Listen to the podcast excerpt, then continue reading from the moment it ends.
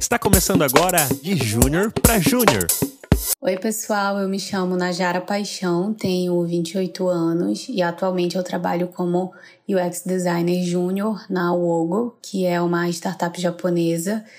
Eu comecei tem mais ou menos um mês e vou contar um pouquinho sobre a minha experiência nesse processo é, em me tornar UX UI designer. Uh, sobre o que me motivou a querer trabalhar com design, na verdade, eu venho de um processo de transição de carreira. A minha formação original, digamos assim, é em arquitetura.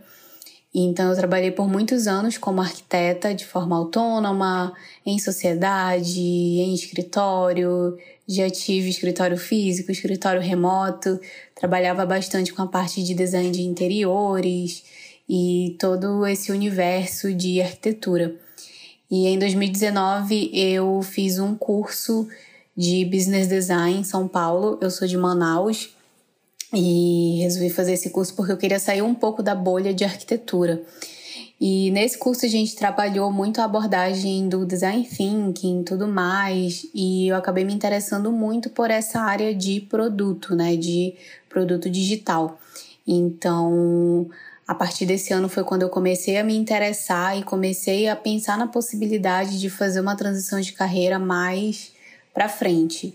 Na verdade, eu só comecei mesmo a atuar na área em 2020, quando eu, eu e um, um, time de amigos resolvemos participar de um programa de incentivo a startups desenvolvido pela Samsung. E foi aí que eu comecei realmente a, a minha carreira como designer, porque a gente participou desse processo e era como se fosse um trabalho mesmo porque a gente precisou desenvolver o produto do zero, uh, participamos de bootcamps e tiveram várias fases onde foi bem importante assim para conseguir entender como que funciona esse universo de primeira. Então eu considero que a minha primeira experiência foi justamente nessa oportunidade dada aí pela Samsung, que durou, durou, durou aí um tempo, eu acredito que mais ou menos um ano.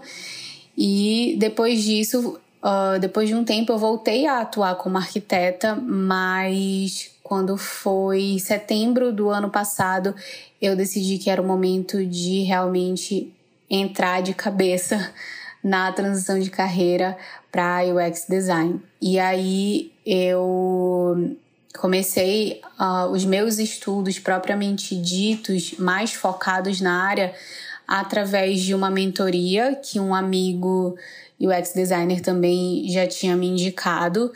A mentoria que eu fiz era para construir um portfólio, esse era o foco principal, e eu fiz com a Georgia Demas, que é UX designer uh, sênior no, no Gimpass atualmente.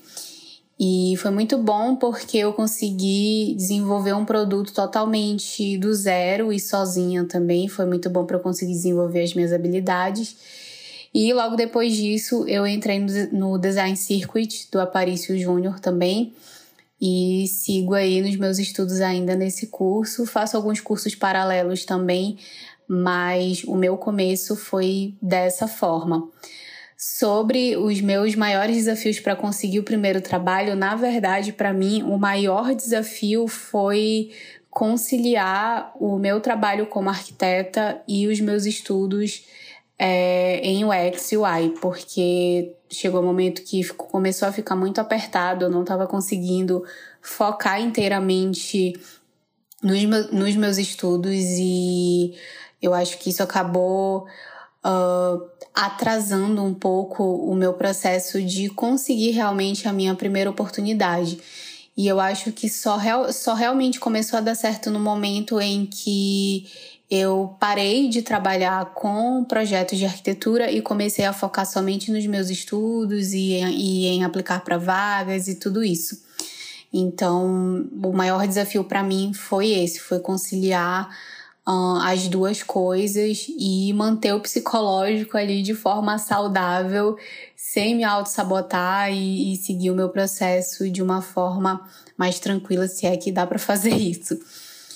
É, o que eu faço para me manter atualizado dentro da área Na verdade, eu, eu gosto muito de ler artigos em inglês, eu gosto muito de acompanhar o que está acontecendo fora, profissionais de fora do Brasil, porque eu tenho a intenção de um dia trabalhar no exterior, então eu acompanho muito o Medium, acompanho é, alguns canais também, pessoas que trabalham fora do Brasil nessa área para entender como que está o mercado fora. E eu acho que é uma boa maneira de a gente antecipar coisas que em algum momento vão chegar aqui no Brasil. Então, é, é uma maneira de estar um passo à frente, né? Ou não também, não sei. Mas é o, meu, o método que eu utilizo. Então, leio muita coisa em inglês e acompanho muitos canais também no YouTube uh, que falam sobre o assunto. Uh, sobre dica ou conselho que eu posso deixar para quem está ouvindo e ainda não conseguiu a primeira oportunidade. Olha, primeiro é respeitar o processo, porque em algum momento vai dar certo. Se você se dedicar, se você tiver uma boa organização, um planejamento de estudos, começar a priorizar aquilo que de fato é pedido nas vagas, tem muitas chances de dar certo. E ao mesmo tempo trabalhar as suas soft skills, né, a sua comunicação, a forma como você é, fala, como você se apresenta Uh, tentar entender quais são os seus pontos fortes para você trabalhar isso é, na, em todo o processo, seja na entrevista, seja no desafio. Então, e acreditar que você tem potencial, porque uh, é muito importante a gente entender que nós temos limitações, que nós estamos começando, mas que não é porque a gente está começando que a gente não tem valor. Então é muito importante você entender que você tem valor e que se você está participando de um processo é porque de alguma forma o seu perfil é interessante para aquela empresa. Então valorize os seus pontos fortes, trabalhe os seus pontos fracos, mas não deixe de acreditar no seu processo, continue estudando porque uma hora vai dar certo. Então acho que essa é a melhor maneira de você conseguir aí uma primeira oportunidade e ter calma também. Então, uh, acho que a minha mensagem final é justamente isso: você acreditar no seu processo, é, ter confiança em si mesmo. Uh, e a melhor forma de você trabalhar sua confiança é, é, estudando, construa um bom portfólio, converse com as pessoas certas que já passaram pelo que você já passou e siga em frente, porque uma hora vai dar certo.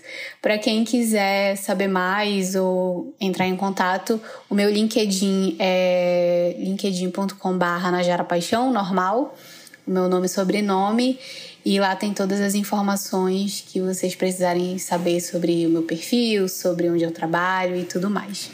É isso, obrigada, gente! Se você gostou deste episódio, pegue o link agora e compartilhe com mais pessoas que estão em processo de imigração ou começando seus estudos agora em UX Design, que eu acredito que vai ser muito útil para estas pessoas. E se você gosta aqui do nosso projeto Papo de UX, aproveita para contribuir com a gente através do pix@papodeux.com.br em qualquer valor. E caso você queira também participar deste projeto de júnior para júnior, clique no link que está na descrição deste episódio. É claro, se você já atua como UX designer de nível júnior. É isso aí, valeu e até o próximo de Júnior para Júnior.